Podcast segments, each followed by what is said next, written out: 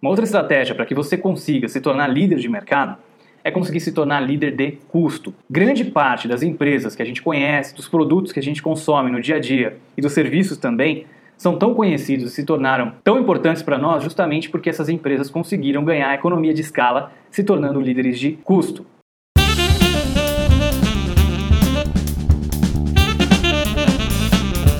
A gente fala bastante sobre diferenciação, sobre nichos, sobre segmentação. Falamos em episódios passados sobre a cauda longa, sobre o poder dos nichos. E tudo isso realmente nos dias de hoje vem se tornando cada vez mais relevante. Mas eu não posso deixar de dizer também que muitas das grandes empresas que a gente conhece tiveram uma estratégia bem diferente. Elas conseguiram se tornar líderes de custo, conseguiram ser as empresas que têm maior eficiência operacional e com isso conseguem produzir com o menor custo possível.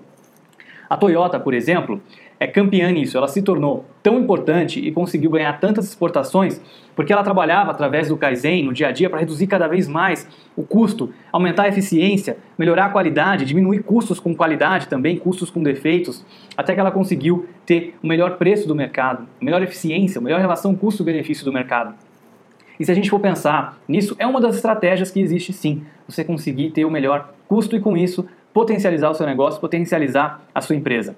Para que você consiga fazer isso, você tem que ter bastante foco realmente na operação, bastante foco na redução, no corte de custos, bastante foco em cada unidade que você produz ou em cada serviço que você presta, de ser mais eficiente e de diminuir consideravelmente o desperdício que sempre tem, que sempre acontece cada vez que a gente presta um serviço ou produz alguma coisa. Um exemplo interessante disso é dos cases da Harvard Business School sobre a indústria de refrigerantes, mostra qual é o custo de anúncio, o custo de publicidade, de marketing por unidade, por latinha de refrigerante, por exemplo. E para você ter uma ideia, o custo para Coca-Cola era de 2 centavos, enquanto o custo por unidade para Schweppes era de 15 centavos. Então, se você for observar, a Coca-Cola consegue ter uma margem muito maior justamente por ser líder de custo. O valor que ela precisa investir de publicidade. Por exemplo, imagina um Super Bowl, imagina um grande evento em que você possa anunciar as Olimpíadas que vão acontecer agora aqui no Rio de Janeiro e você quer anunciar o valor para um anúncio de 30 segundos, por exemplo, num canal de televisão que vai exibir o jogo, vai exibir é, um evento às Olimpíadas, é o mesmo para quem vende muitas unidades ou poucas unidades. Mas aí quando você divide isso pela quantidade de unidades vendidas, quem vende muito mais tende a ganhar bastante, justamente com as economias de escala. Quem vende mais ganha muito com a economia de escala. Então, quando você consegue ser líder de custo, quando você consegue vender mais, quando você consegue ser o líder de mercado, você acaba conseguindo ampliar bastante as suas margens, focando bastante na eficiência operacional. E aí, cada vez que você vende mais, quanto mais você se torna líder de mercado, mais isso reforça e potencializa a sua posição. Então, é um, também é uma abordagem interessante, é muito difícil de você conseguir chegar até aí.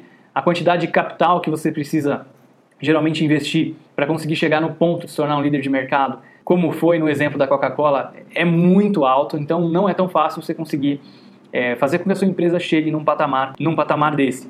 Então também você focar em reduzir custos, você focar em ganhar escala, é uma estratégia bastante interessante.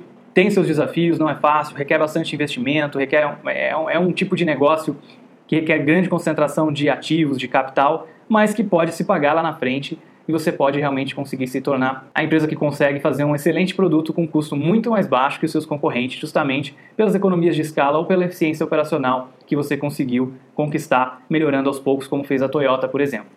Eu espero que você tenha gostado desse bate-papo sobre se tornar um líder de custo no seu mercado. Se você gostou, deixe o seu like aqui no vídeo, deixe o seu comentário. Não esquece também de compartilhar esse episódio com alguém que você acredita que vai gostar desse conteúdo. Muito obrigado e até o próximo episódio.